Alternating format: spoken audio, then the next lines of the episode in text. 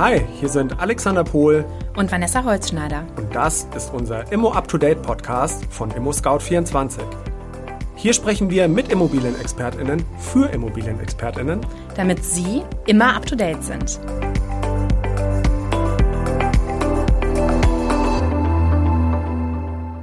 Hi Alex. Hi Vanessa. Hi, frohes Neues wünsche ich dir. Das wünsche ich dir auch.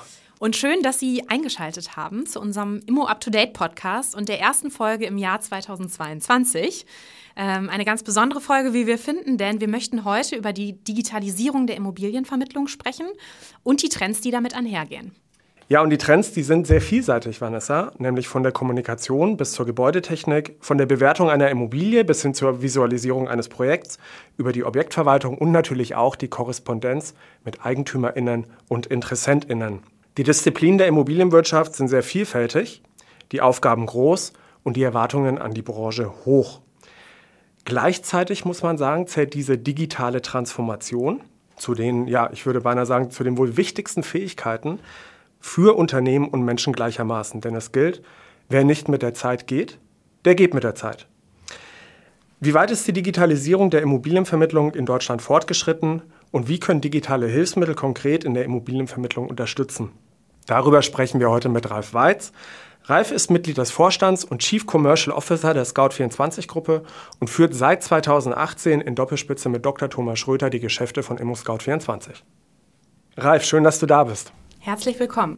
Hallo, ihr beiden. Hallo. Ralf, die Digitalisierung der Immobilienwirtschaft, genauer gesagt der Immobilienvermittlung, die ist ja heute gar nicht mehr wegzudenken. Was sind die Treiber? Also was digitalisiert den Markt?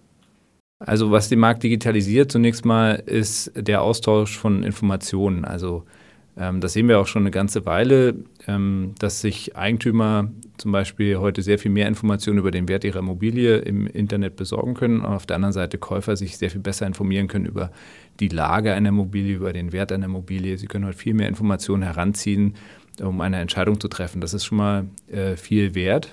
Das heißt also Transparenz, ähm, das ist ein Treiber dessen. Und was vielleicht aktuell nicht so gut äh, sich weiterentwickelt, ist vielleicht dann auch, wie die Transaktion sich digitalisieren lässt, weil viele Informationen zum Beispiel von den Grundbuchämtern gebraucht werden. Viele Unterlagen, die die Banken einfordern, müssen nach wie vor offline besorgt werden. Und ähm, das ist, glaube ich, noch ein, ein Blocker, den wir sehen. Aber alles, was ums Thema Informationsbeschaffung geht, ist, glaube ich, sehr gut digitalisiert. Mhm. Über die Transaktion sprechen wir zum späteren Zeitpunkt nochmal.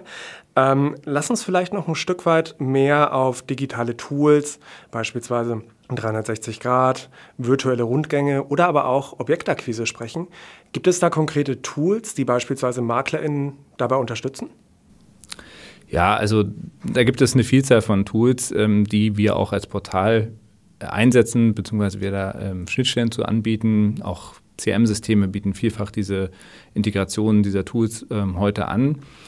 Ich will da jetzt gar nicht so sehr einzelne hervortun tatsächlich, aber ich denke, ein virtueller Rundgang ist heute so, gehört so ein bisschen zum Standard. Ähm, und auch überhaupt sich vorzustellen, was man vielleicht mit der Immobilie macht. Man muss ja sehen, viele Viele Käufergeschichten haben sich auch verändert. Also Kapitalanleger sitzen zum Teil im Ausland, haben gar nicht die Möglichkeit, das Objekt physisch zu sehen und sich anzugucken. Für Kapitalanleger ist vielleicht die Besichtigung auch nicht ganz so relevant wie für Eigennutzer.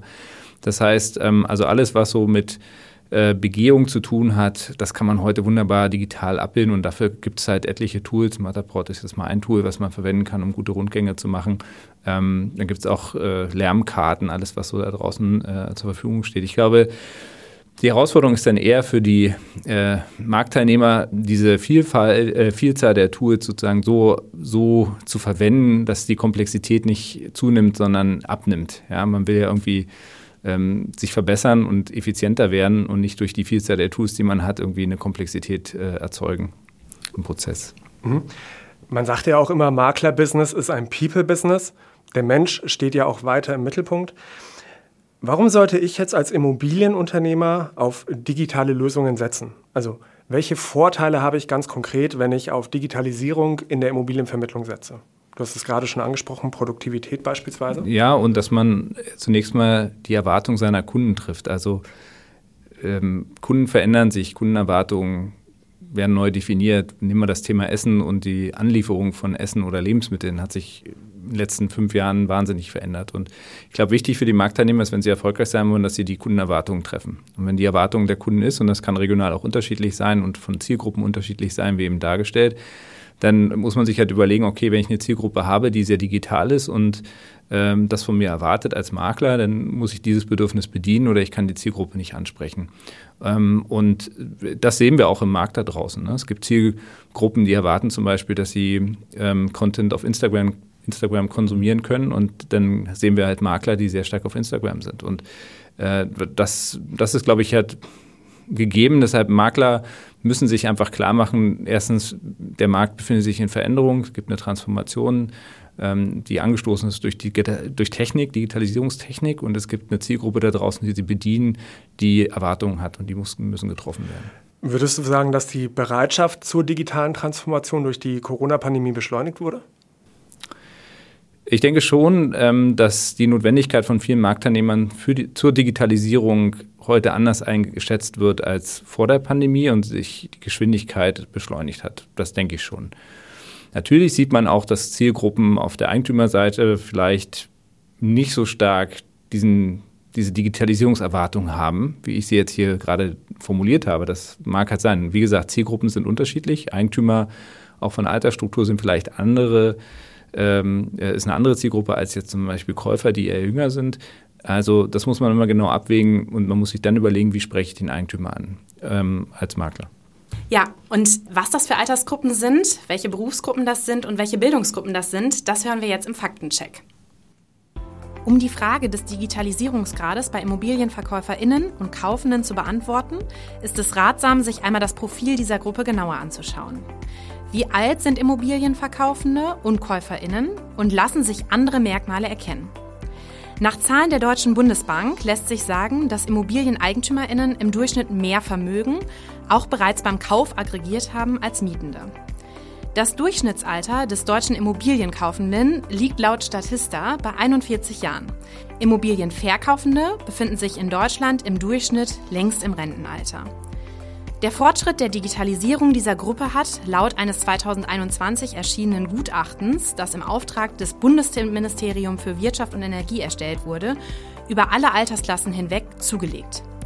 Der jährlich veröffentlichte D21 Digitalindex differenziert weiter und macht Unterschiede in den befragten Altersgruppen deutlich. Der Indexwert setzt sich aus Fragen zu den Bereichen Zugang zur Digitalisierung, Nutzungsverhalten, digitaler Kompetenz und Offenheit gegenüber Digitalthemen zusammen. Laut der Studie sollen im Durchschnitt alle Alters-, Bildungs- und Beschäftigungsgruppen 60 von 100 Digitalisierungspunkten erreicht haben. Die Generation der 14- bis 29-Jährigen weist zwar einen Wert von 73 Punkten auf, jedoch liegt dieser bei der Gruppe der über 70-Jährigen bei 36. Immerhin, Verglichen mit 2019 ist dieser Wert jedoch um zwei Punkte gestiegen. Große Diskrepanzen weisen die Ergebnisse auch zwischen den beiden Gruppen Arbeitslose und Berufstätige auf. Bei Arbeitslosen liegt der Digitalisierungsgrad bei nur 48 Punkten, während er sich bei Berufstätigen bei 69 einpendelt. Auch bei Menschen mit formal niedriger Bildung und einem Nettoeinkommen unter 2000 Euro liegt der Digitalisierungswert mit 42 bzw. 46 Punkten unter dem Bundesdurchschnitt von 60 Punkten.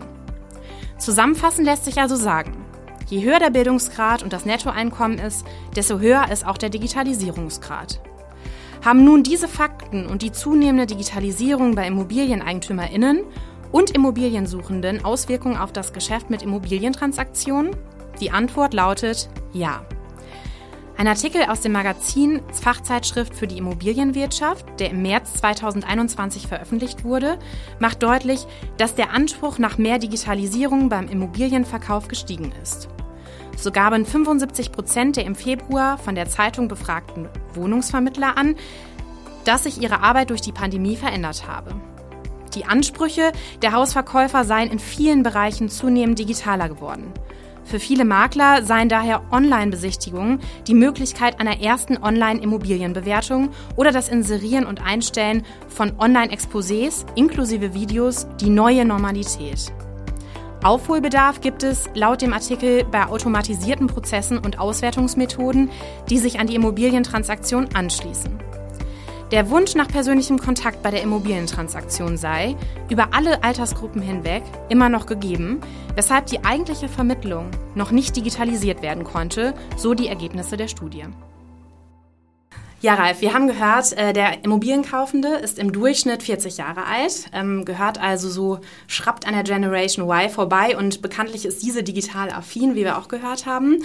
Ähm, welche Ansprüche stellt diese äh, Generation an den Immobilienkauf jetzt und vielleicht auch in Zukunft?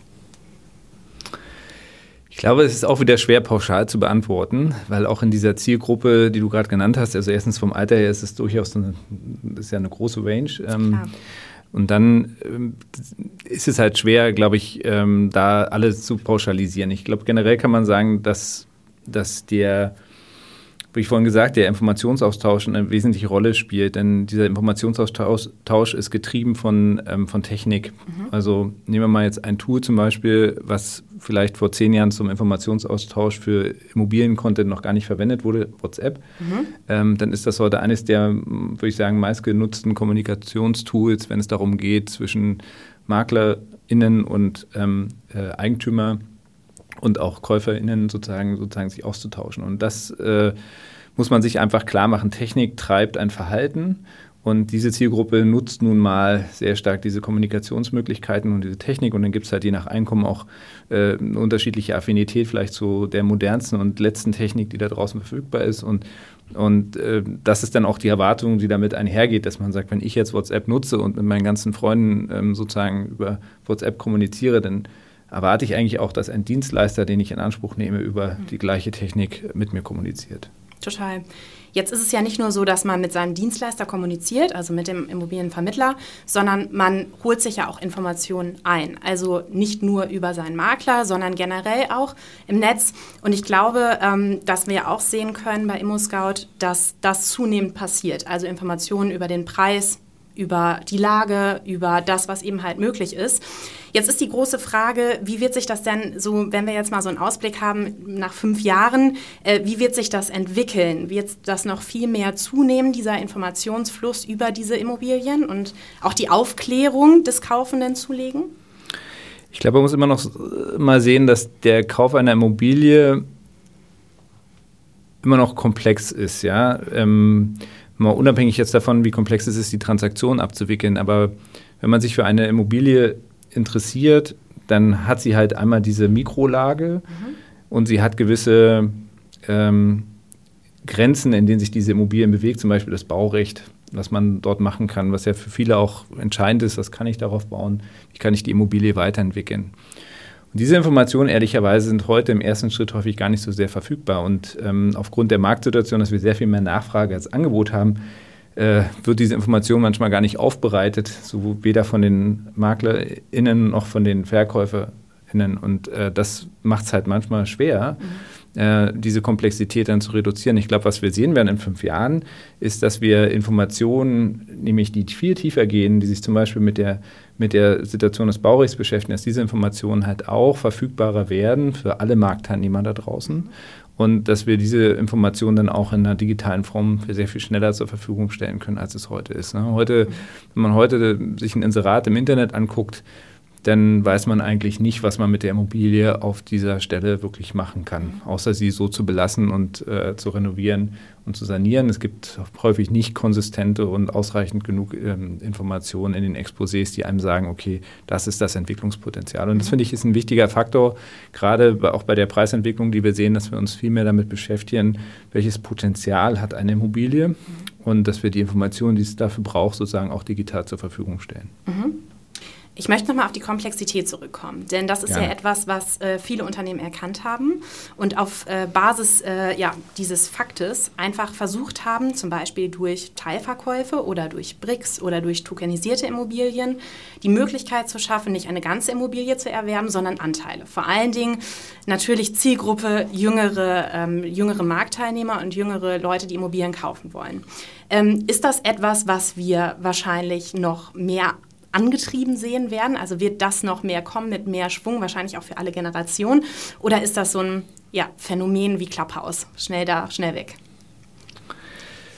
Ich kann, dir, ich kann dir die Frage nicht 100% beantworten. Ähm, ich glaube, wenn man sich so ein paar Technologien anguckt und ähm, Blockchain, NFT, Cryptocurrency, also wer hätte gedacht, dass Cryptocurrency so ein, so ein Erfolg werden und heute gibt es eigentlich kaum noch jemanden, der sagt, das, ist, das wird wieder verschwinden. Mhm. Also es gibt einfach Technologien, die setzen sich durch und andere, die setzen sich halt nicht durch. Und ähm, ein paar Technologien, die die Basis für so eine, für so eine Aufteilung einer Immobilie sind, ähm, ohne dass da jetzt im Grundbuch was getan werden muss, zum Beispiel, dass, äh, diese Technologien sind heute verfügbar. Mhm. Ob sich dann das Produkt, äh, Aufteilung der Immobilie ähm, über, über Token und so, ob sich das dann durchsetzt, weiß ich nicht. Persönlich mache ich da ein Fragezeichen dran. Aber kann ich, wie gesagt, nicht 100 Prozent beantworten. Ich meine, es ist eh interessant zu sehen, was Marktdynamik auch für neue Nachfrage schafft nach Immobilien, die vielleicht gar nicht existieren. Ja, ähm,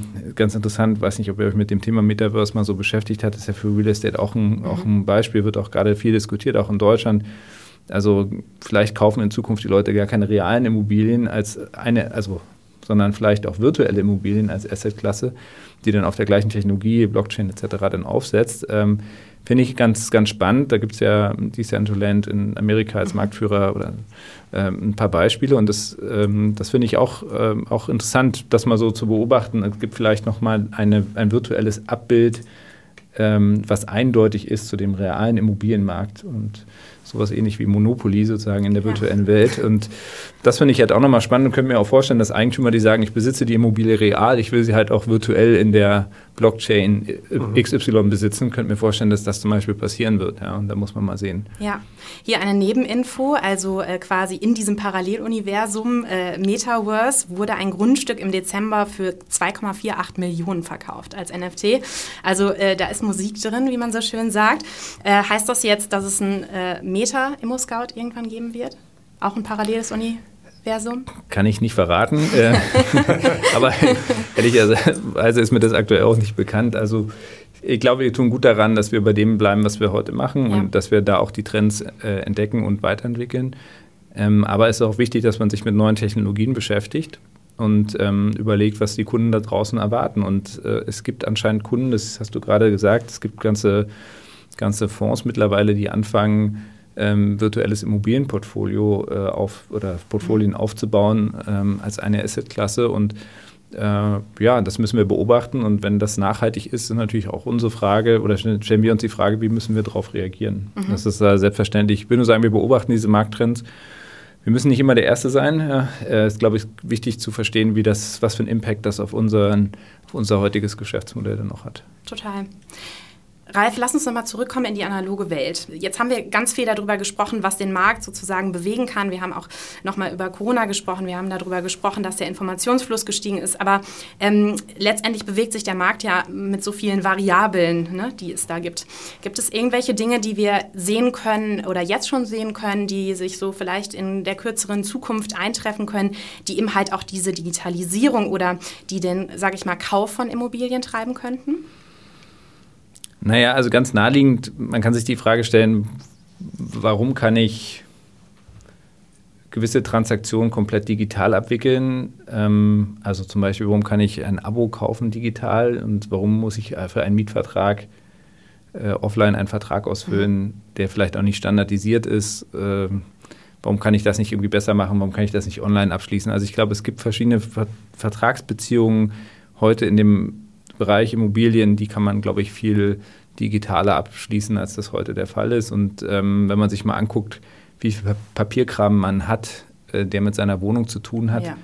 äh, glaube ich auch, dass man das verändern kann und mhm. auch digitalisieren kann. Und wenn man es dann digitalisiert hat, dann kann man es wieder austauschen, die Informationen vielleicht. Also ein Grund, warum vielleicht Transaktionen heute nicht so schnell vonstatten gehen, ist, dass gewisse Informationen gar nicht verfügbar sind zu dem Zeitpunkt, wo man sich entschieden hat, dass man verkaufen will oder vermieten will. Und mhm. ähm, das, also Grundriss ist immer ein gutes Beispiel. Wir staunen immer wieder, ähm, wie wenig Grundrisse verfügbar sind zu den Immobilien, die angeboten sind, obwohl man ja glaubt, okay, da gab es irgendwann mal einen Architekt, der hat das Haus mal geplant. Also eigentlich ja. müssten die Unterlagen ja da sein. Ähm, und trotzdem sind sie häufig nicht verfügbar. Also ich glaube, so dieses, äh, das ist etwas, was wir, was wir in naher Zukunft sehen werden. Mhm. Und dann muss man auch mal äh, beurteilen, also neben den ganzen Technologien gibt es ja auch einen, einen Gesamtmarkt, äh, der sich in den letzten Jahren sehr stark verändert hat. Also wir haben, glaube ich, noch nie solch äh, äh, kontinuierlichen und langen Anstieg an Immobilienpreisen gesehen. Wir haben ein, ein, eine Herausforderung im Markt, die heißt, wir haben einfach zu wenig äh, Angebot und zu viel Nachfrage. Äh, auch das wird zum Teil auch reguliert von außen. Auch die Maklerkotage ist ja reguliert worden letztes Jahr. Das heißt, das sind auch alles Einflussfaktoren, die machen etwas. Zum Beispiel, wenn die Cottageerlöse äh, runtergehen, dann muss man effizienter werden. Mhm. Ähm, und das wird auch vielleicht Einfluss haben auf, den, äh, auf die Nutzung von, von digitalen äh, Möglichkeiten, die man hat.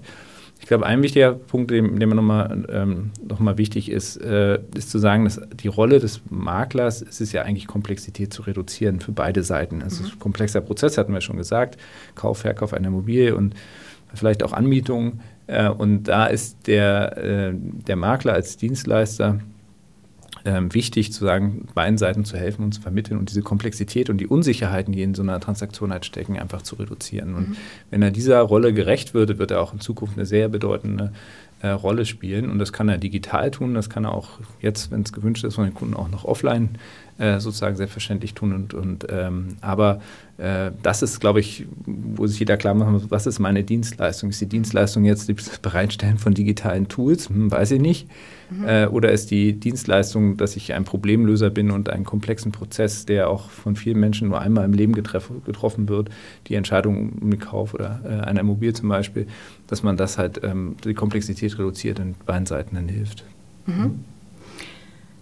Komplexität äh, in diesem ganzen Prozess wollen ja auch viele kleine PropTech-Firmen erreichen, indem sie Dinge bündeln, Aufgaben bündeln, Backoffice-Tätigkeiten bündeln oder gar, ähm, sage ich mal, eine horizontale Diversifizierung anbieten. Ähm, ich würde ganz gern mal über PropTechs sprechen, nämlich äh, PropTechs in der Famili äh, Immobilienvermittlung. Ähm, können ja die Entstehung solcher PropTechs auch dazu führen, dass sich so ein Markt viel mehr digitalisiert oder möglicherweise auch der Politik einen Anschub geben, zu sagen, Mensch, daran müsst ihr arbeiten? Also ich glaube schon. Ähm also was wir sehen, ich meine, wir waren über viele oder einige Jahrzehnte, haben wir so das einzige große mhm. PropTech, ja. Jetzt ja. gibt es ganz viele kleine. Mhm. Äh, was wir sehen, ist halt, dass so kleine Herausforderungen in dem Markt zum Teil digitalisiert werden. Also wir sehen nicht einen Anbieter, der versucht, alles zu digitalisieren. Wir sehen Spezialisten in dem Markt. Der eine digitalisiert den virtuellen Rundgang, der andere digital, äh, versucht, das Thema äh, Neubauprojekte zum Beispiel zu digitalisieren und, und besser zu visualisieren für, für Käufergruppen und so. Also wir sehen da Spezialisten, wenig Generalisten. Und die Frage, die sich so ein bisschen stellt, jetzt hast du ganz viele Spezialisten.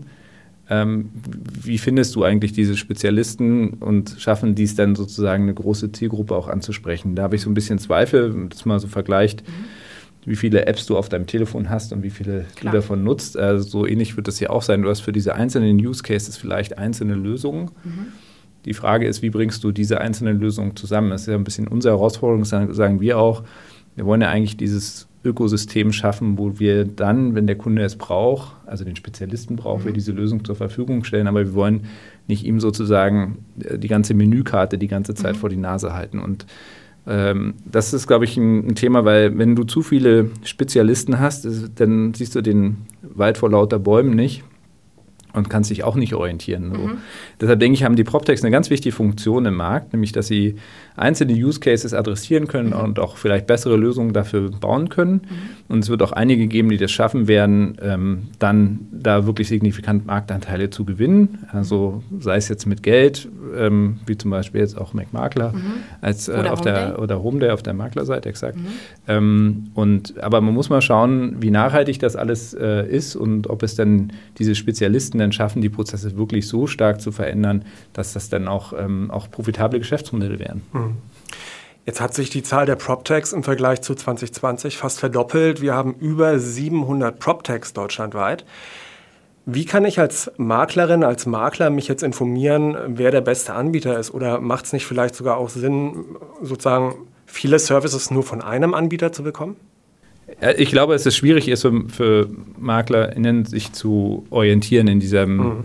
in diesem Wald. Ja. Boost an Aufga äh, Angebot. Ja, mhm. genau. Also und das sehe ich auch für uns. Das ist halt, also alleine zu dem Thema virtuelle Rundgänge gibt es äh, wahrscheinlich 50, 60 Anbieter da draußen. Das Thema CM-Systeme, äh, Interaktion mit den Portalen und so. Und dann auch noch die ganzen anderen Kommunikationswege, die wir vorhin beschrieben haben. Ich glaube, dass das, dass das schwierig ist. Und deshalb gerade wenn man auch nochmal anguckt, wie groß sind eigentlich Maklerhäuser. Sie haben halt äh, nicht äh, Mitarbeiter, die dann nur Marketing machen, sondern das sind eher äh, kleinere, mittlere Unternehmen, ähm, deren Job es heute ist, Eigentümer zu betreuen und, und Käufer und nicht irgendwie Online-Marketing-Spezialisten zu werden zum Beispiel oder Social-Media-Experten. Da kann man auch viel verkehrt machen, wenn man die Fähigkeit nicht hat und trotzdem versucht, das zu machen.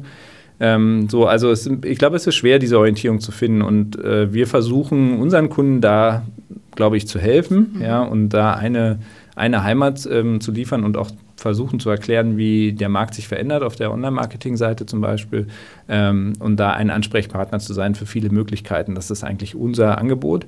Ähm, ich glaube, Makler werden das auch spüren, weil sie werden wahrscheinlich von vielfach dieser PropTech-Unternehmen auch zum Teil angerufen, mhm. weil die wollen natürlich auch Kunden gewinnen und, und so. Ich kann mir vorstellen, dass das nicht so leicht ist, aktuell für Makler mit dieser Vielzahl an Möglichkeiten umzugehen.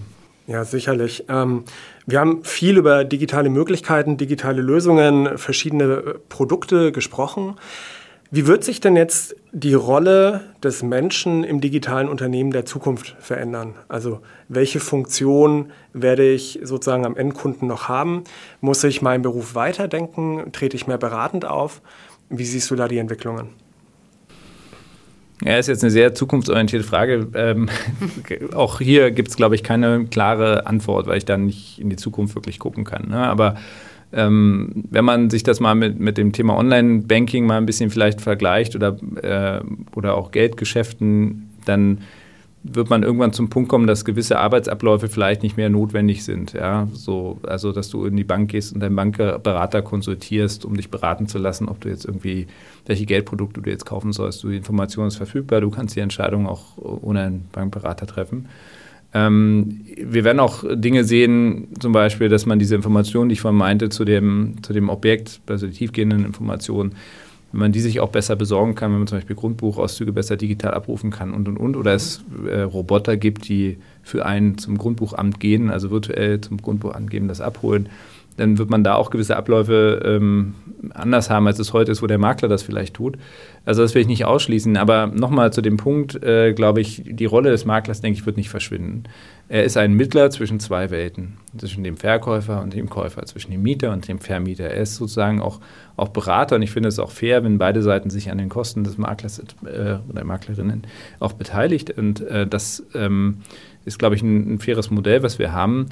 Äh, nur wir müssen die Rolle nochmal neu definieren am Ende. Ja, er muss nicht alles bedienen, er wird das bedienen müssen, wo er gut ist, nämlich die beiden Seiten zusammenzubringen und, und diese Komplexität zu reduzieren und die Unsicherheit zu reduzieren. So. Und, und das muss auch weiterhin, ähm, weiterhin herauskommen. Ne? Und äh, eine Aufgabe, die natürlich für viele unserer ähm, Kunden auch wichtiger wird, ist, dass, dass wie kommt man eigentlich zu äh, ja, zu, zum neuen Geschäft. Also wie kann man seine Kunden auch neu ansprechen? Also das ganze Thema Marketing verändert sich auch. Äh, das ist, denke ich, auch nochmal eine große Herausforderung in dieser digitalen Transformation, die wir haben, wie man eigentlich digital Kunden ansprechen kann. Also die Kundenansprache ist eine, ist eine andere und sie wird auch, ähm, wir sprechen ja immer vom Digital Farming, äh, auch sie wird in einer ganz anderen äh, Abfolge passieren, als es vielleicht heute ist. Also ich kenne viele MaklerInnen, die sozusagen ihre Daten in einem in einer in Papierform, in einem Booklet in einem Buch haben.